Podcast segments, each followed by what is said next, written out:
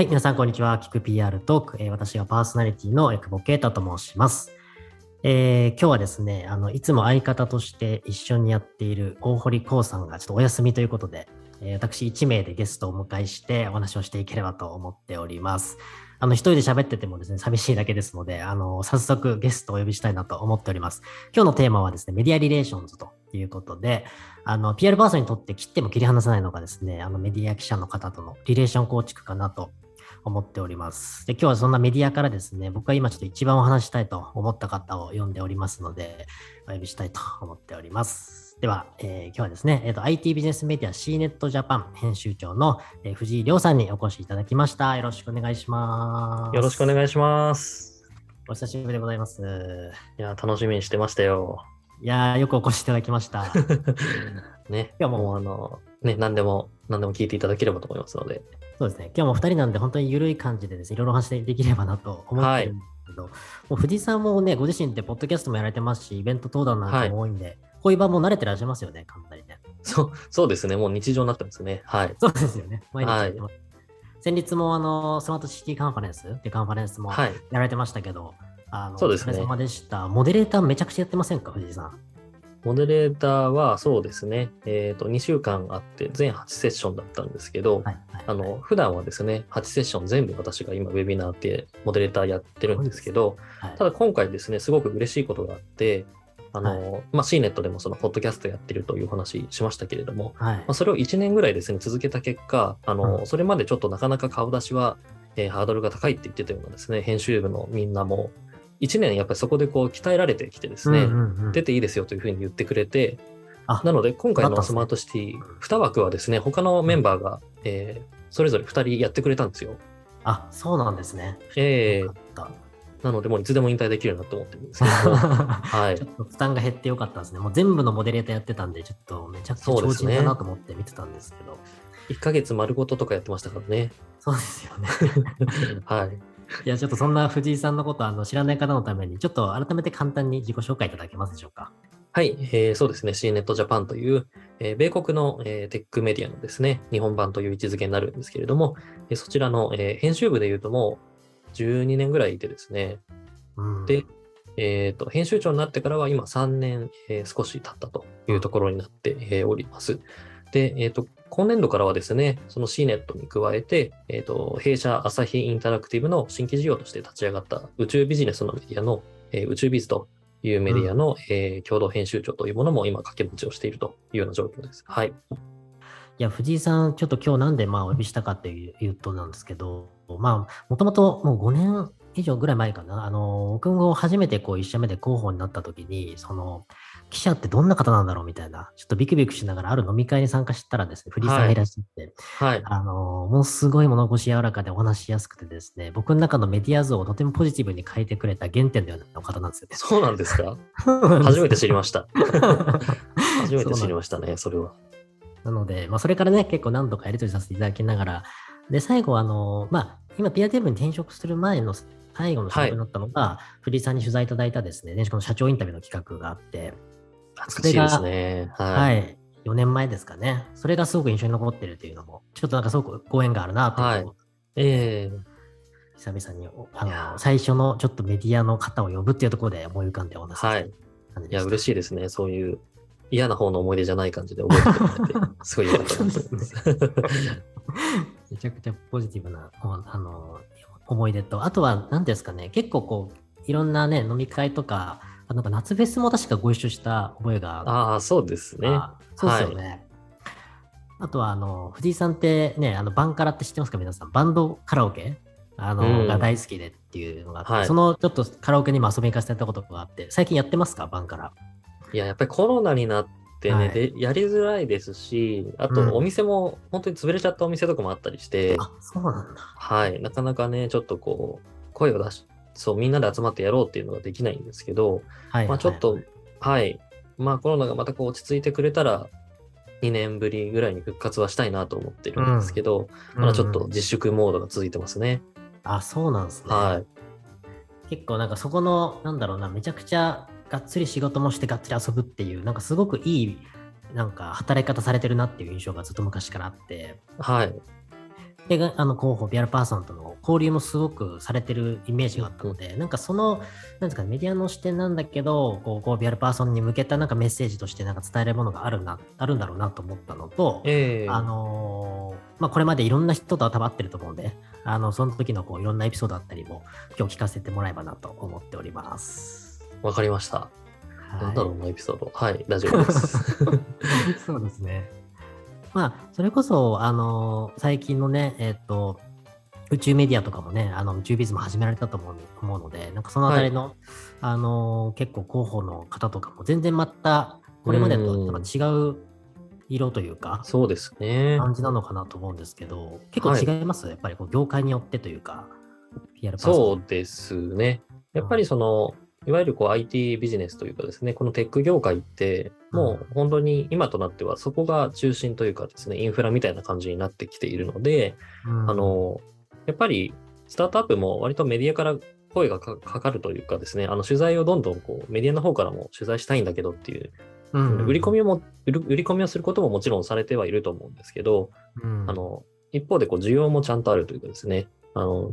はい、取材をされやすいというような環境に、あの、それこそ私が当初いた12年前から比べるとかなりそこって良くなったなと思うんですけど、うん、宇宙に関してはですね、やっぱりほとんどこの宇宙ビジネスにこうフォーカスしたメディアっていうのがまだあの日本だと存在を、えーして、えーいないというところで、あのもちろん、はい。あのそ空畑さんとかいくつかあるんですけれども、うん。やっぱり、そもそものこうプレイヤーが少ないっていうところが、えーメディアとしてはあってですね、うん。なのでかなり、なんて言うんでしょうかね。あの、企業の皆さんも、えーやっと、やっとこういう宇宙ビジネスのメディアがうんまた増えてくれたっていう感じうん。ですごくこう歓迎をしていただいてるなというふうにかありがたいことに感じますし、うん。あと、やっぱりこう宇宙に、宇宙ってすごくこう専門的な、えー領域だったりする、しますし、一言で宇宙といっても本当に宇宙ビッグデータとか、あの宇宙インターネットとかですね、あと惑星探査とか、えいろんなジャンルがあったりするので、まあ全然専門分野が違うわけですよね。なので、あの、なんでしょうか、その初めてこうご挨拶みたいな時にも、すごくこう丁寧にですね、まあこれはこういうふうに、えーこういう仕組みになっていてっていうところをですね、うんかなり、はい、丁寧にご説明いただく企業さん、広報さんが多いなっていう印象はあってですね、うんそこそこについてはやっぱりこうなかなか、はい、宇宙ビジネスというものがですね、世の中の普段他のニュースに比べるとどうしても少ないというところに対する、えーなんか思いみたいなものも、そういうミーティングのとかをするとですね、感じることが多いですね。そうですよね。やっぱり、なんだろう、そういう専門的な経験されてきた方が多いんですか？それとも、結構こう、他の業界で PR の仕事をやってきたキャリアの方が、こう入るみたいなケースが多い印象ですか？えーっとですね、まあ私もまだ半年ぐらいの、あの、そうですね、経験うん。上でって話ですけれども、そういう意味で言うと、結構もともと業界からいらっしゃった方が多分これまでは多かったと思うんですけれども、このそうですね、半年ぐらいでお会いした方で言うと、本当にあの、まさに IT 系の企業から、えー転職してきましたみたいな方ですとか、全然あの、違う業界から入ってきましたっていう方も何名かいらっしゃったりしてですね、あの、そもそも、はい、もともと IT 系の企業として私が取材先だった広報さんがちょうど同じぐらいのタイミングで宇宙に行ったりとかいう方もいたりしてですね。うん、なのでそこは、はやっぱりあの昨年のあの前澤さんもそうですけど、こう日本でもこう宇宙というものがですね、こうすごくこう注目度高まったので、えまあ、そういうのもあって少しこう増えてきているのではないかなというのをなんとなく感じますね。いいですよね。藤井さんももともと好きだったんですか？宇宙は。私はですね、はい普通ぐらいだったんですよ。あの、はいはい。じゃあそんな知識要は宇宙兄弟面白いなぐらいの感じで、あまあまあ普通にスター・ウォーズ見ますよぐらいの感じで、ええ。えーなんか特別こうなんか望遠鏡を覗いて宇宙にロマンを感じるっていうタイプではなかったんですけれども、うんうん。なので、えー私は私はどちらかというとその宇宙という業界が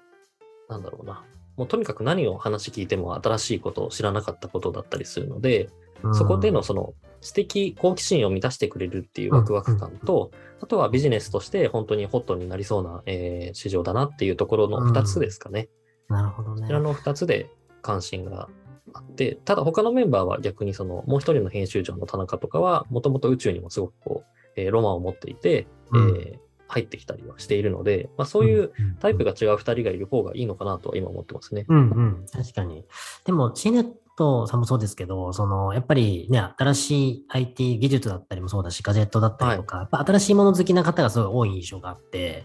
あの、藤井さんもやっぱりそういうところに対してかなりアンテナ張ってるんだろうなっていうのがあったんで、そういう意味でははい宇宙もその一つみたいな感じですよね。そうですね。やっぱり10年以上この IT の業界にいると、いろんなキーワードは出てくるんですけど、割とそのサイクルって同じじゃないですか。こう盛り上がっていって、まあ、ちょっと落ち着いて、また次の、えーなんかキーワードが出てきてるって感じなんですけれども、はい。やっぱりそそこからもう少し、うーん、全然わけわからないことを知りたいなと思った時に宇宙ですとか、あと2年前にはちょっとアフリカにのルワンダにですね、2週間ぐらい取材に行かせてもらったりしたんですけど、うん。やっぱりそういうもう自分のこう常識をですね、完全にこう打ち破ってくれるようなこう経験というのが、やっぱ未だにどんどんしていきたくいきたくて、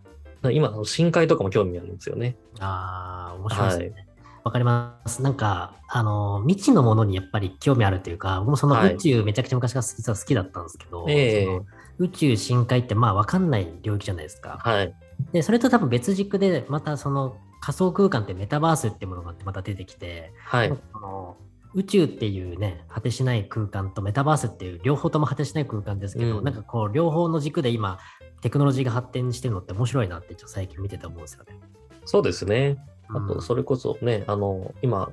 民間で言うと一番大きなスペース X は、ね、テスラのイーロン・マスクさんですし、あとアマゾンのね、あの、ジェフ・ベゾスさんもブルーオリジンで宇宙やってたりとかして、結構ここ繋がってるなと思うんで、あまりこうね、全然違うものではないのかなと思ってます。うんうんうん。いやその最先端にいらっしゃるっていう、あの今メディアの、まあ、編集長やられてるっていうのが藤井さんなのかなと思うんですけど、どうですか、なんかちょっとこう、これまで長く記者経験としてはもう何年になりますか、藤井さんとしては。10 10年10 15年目ぐらいですかね。はい。あのメディアの、そうですね、記事とかを書いてっていうところで言うと、そうですよね。はい。15年やってきてる中で、なんかこう、ご自身の中でなんか印象に残ってる PR パーソンとやり取りとか、なんかこの仕事めちゃくちゃ、あの自分の中で大きかったなみたいなものって、なんかあったりします？あんまこういう話聞いたことなかったなと思ったんですけど。ああ、そっか。はい。そうですね、なんだろうな。でもやっぱり、うん、そうですね。割と私はその PR パーソンの方とは、こう、うん、しっかりせ誠意を持ってお互いに接することができる関係性の方がすごく好きというか、あの、こちらもしっかり、うん、なんでしょうかね、そのネタをもいただいてありがとうございますで、まあ記事書いて終わりという感じではなくて、うんうん。しっかり、まあ、その人がなぜそういう情報を出したいのか、それによってどういう人の課題が解決できたり、まあ、社会、社会が良くなるのかみたいなところを、こう、ちゃんとこう、提案をしていただいて、まあ、それに対してメディアとしては、えーこういう、うん、なんだろうな、切り口で、そうですね、ちょっと紹介できるんじゃないかとか、そこをなんかしっかりこう、信頼関係持って、まあ、記事を作ってですね、それが結果的に、うん、まあ、社会にこう、結構反響を及ぼしたりとか、えーっていうところ、ところができるようなうんうん。そうです。ね。まあ、あんまりそこがなり合いにならないように、もちろん線は引くべきなんですけど、こう共にいいものを作ろうという気持ちでですね、記事を出したりとか、アウトプットできるみたいな広報さんは、やっぱり、あの、そうですね、たくさんいらっしゃるので、まあ、そういう人たちと今、あの、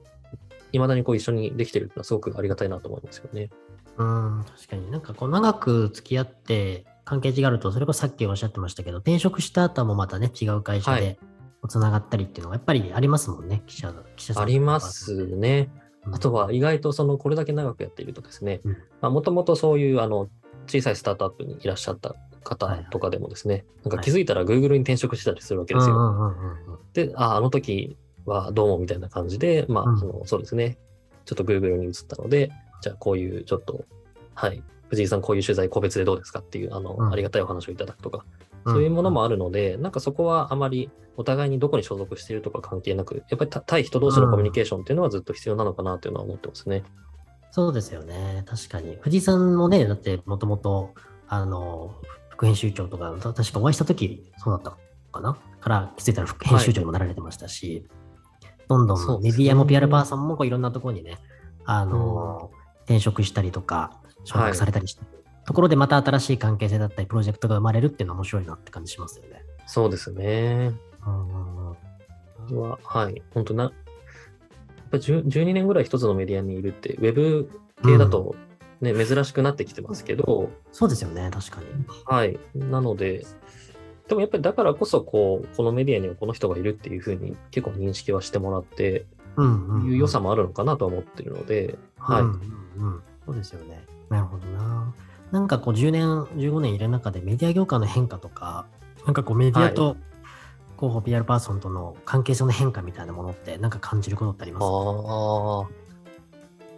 そうですね。でもメディアで言うと、うん、そうですね。やはり私が記者やり始めた頃って、えーうん今ほどそのテテクノロジーというものが社会的にもあまり評価をされていなくてですね、まああの、要は GAFA みたいなところも、うん、今みたいにみんながこう使っていけてるよねっていう感じよりは、インターネット怖いみたいなノリがまだ残っていて、まだそんな時代でしたっけ、うん。はい。なので結構 Google とかの Google マップとか、えーうん。Facebook が出てきたりしても、個人情報大丈夫なんですか？みたいな、もちろん今もそういう問題は残ってはいるんですけど、当時はもう割とそっちが先行していて、結構新聞とかでもですね、なんか情報流出かみたいな感じのネガティブな報道も結構目立ってた。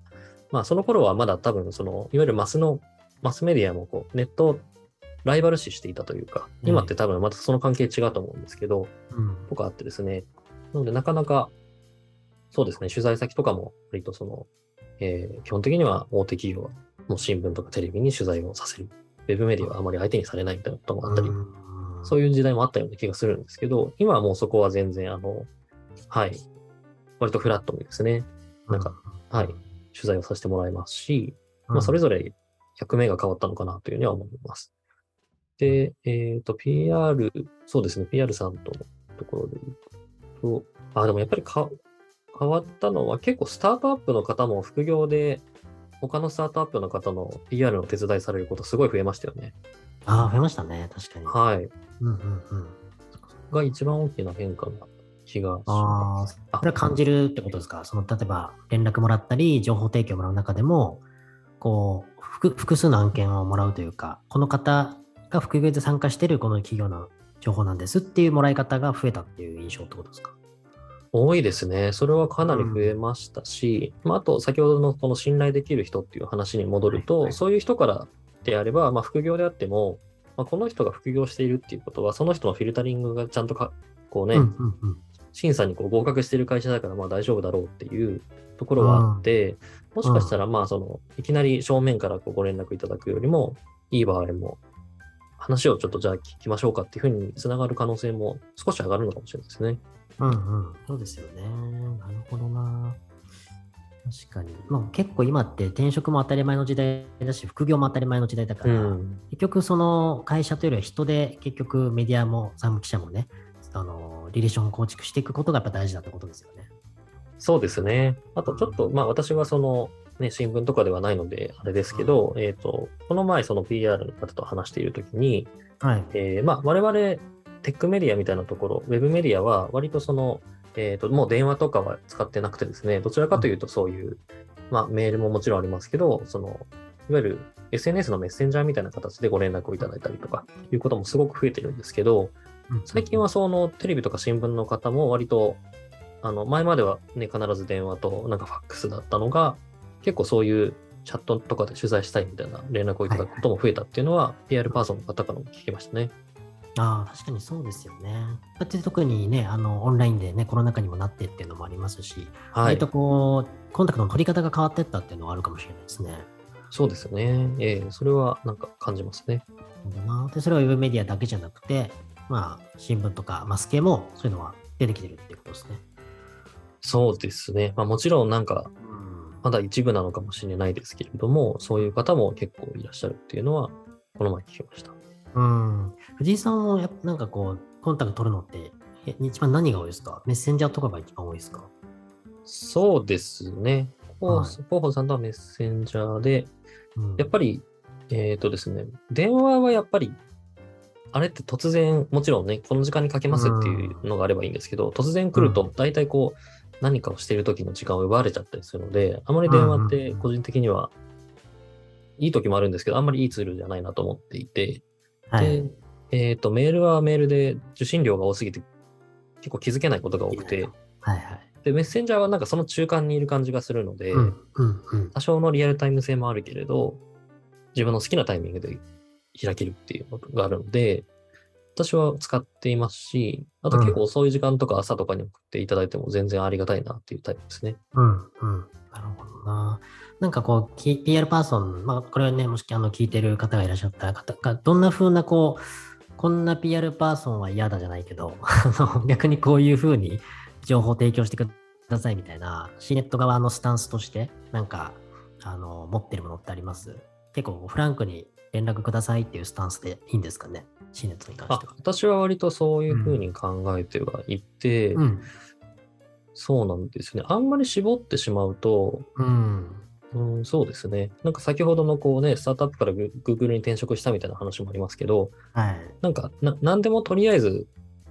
いや、さすがに全く関係ない、ななんかこうね、新しい、えージュースが発売されましたみたいなのとかだと記事にできないんで、まあ、そこはさすがにそれはいらないですっていう話ではあるんですけど、うん。多分記事読んでくれていたら大体そそれぐらいはわかると思うので、うん。はい、なんかそういうので、ちょっとどうだろうなっていうものがあれば、ひとまずご連絡いただいて、うん。で、私できるだけ、なんかそれに対して、あの、フィードバックも多少するようにしていて、まあ、あの、こういう理由で書けるとか、逆に書けない場合はこうした方が、うちだと拾えるかもとか、そういうことも、あの、お返しすることも結構あるので、はい、なんかその上で持ってきていただくとありがたいかなと思います。うんうん。いや、本当でもその辺のスタンスがなんかすごく柔らかいというか、柔軟な印象は昔からありますね。なんか、ま、豆というか、すごいしっかりしていただけるし、多分、本当に最初の段階から、すごくそうやってコミュニケーションも親身に取っていただける方っていう印象があるんで、やっぱりこう、多分、ゴービアルパーソンも、そういう方には、なんかこう、ね、その、なんだ、誠実に向き合うじゃないけど、お互いがなんかそういう関係性になりやすいのかなっていうのは聞いてて思いましたね。ああ、藤井さんがそういうスタンスだからっていうのがあるような気がします。でも確かに、うん大体無視されますっていう方多いですね。あ、多いですか？あのああ、そうですよね。他他のメディアの方に連絡しても、うんうんうんうんまあ、よくて検討しますっていう返事がくる来るぐらいで、あとはそもそも既読もつかずにスルーされたりしますねっていうのが、いう方もいらっしゃったりして、ああ、はいまあやっぱりそういうメディアの人ってまだ多いんだなと思う。まあもちろんね、たくさん情報来てるとは思うのって忙しいとは思うんですけどね。うんうんうん、そうですよね。まあでも、結構そのさっきのね、編集体制もたくさん、あのだったりとか、下も育ってきてるっていう話だったと思うので、どんどん情報を内田に提供すれば、またその中から広がっていく可能性はあるということそうですですね。ね。うんうんなんかその時は記事にできなくても何かの表紙に思い出したりとかもしますし、うんはいうんなるほど。ありがとうございます。あの、まだね、これを機に、あの、シーネットさんにまだつながってない方は、ちょ気軽に連絡をあのしてみていただけるといいかなと思っております。そうそうですね。PR テーブルさんのはい聞きましたっていうのを一言最初にあの、ね、あのクーポンコードのようにこう言っていただけるとですね、はい。そしたら私の方から自動的にあの、はい。久保さんに、はい。はい、聞いていただいて、はい、連絡来ましたよっていうのをちゃんと伝えますので。とうございます。まあ、最初のなんかでもきっかけって大事ですよね。なんかたよくあの、やっぱり紹介だったりとか、なんか、そういうところからつながっていくことも多いじゃないですか。そうですね。ねえええー記者さんとのつながりって。結構その信頼できる人からのつながりで結構ネットワークが広がっていくんだろうなっていうのはすごく感じますよね。ですね。センス時代だし。うんはいありがとうございます。あのーあ、結構ですね、いろいろお話しさせていただいていたら、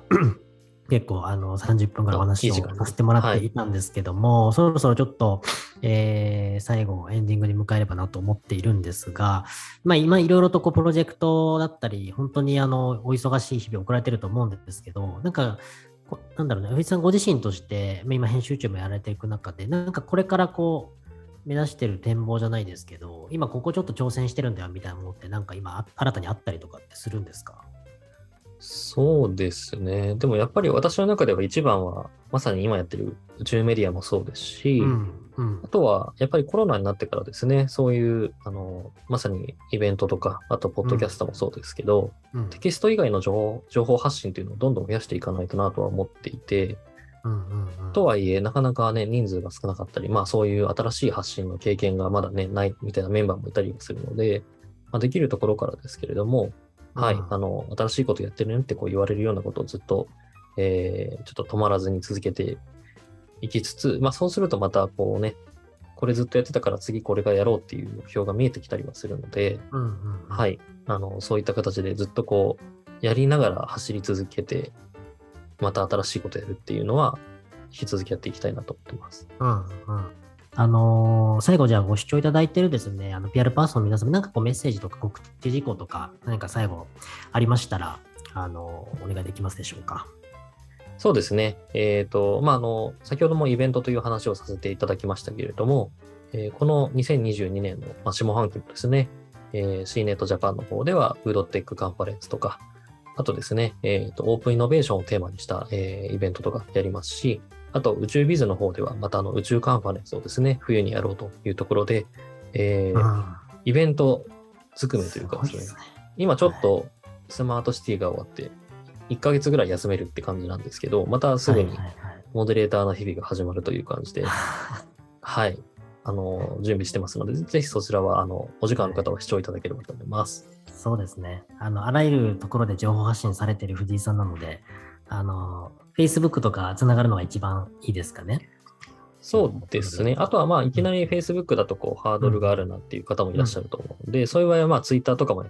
っていてですね、はい Twitter も結構、あの、こういう記事出しましたとか、やってますので、ぜひそちらも、あの、ちょっとご覧いただけると嬉しいなと思います。そうですね。ありがとうございます。本当にあの、その辺の、なんだろう、イベント周りとか、あで、お忙しいかと思うんですけれども、また、あの、時間できたらぜひ晩からご一緒できればなと思ってますんで。歌いたいですね。はい、歌いましょう。はい、そうですね。ぜひぜひ、ありがとうございます。はいじゃあ今日はですね、あの、エティメディア C ネットジャパン編集長と、えー宇宙ビズの教編集長、藤井亮さんに来ていただきました。本日はお時間いただきましてありがとうございましたあ。りがとうございました。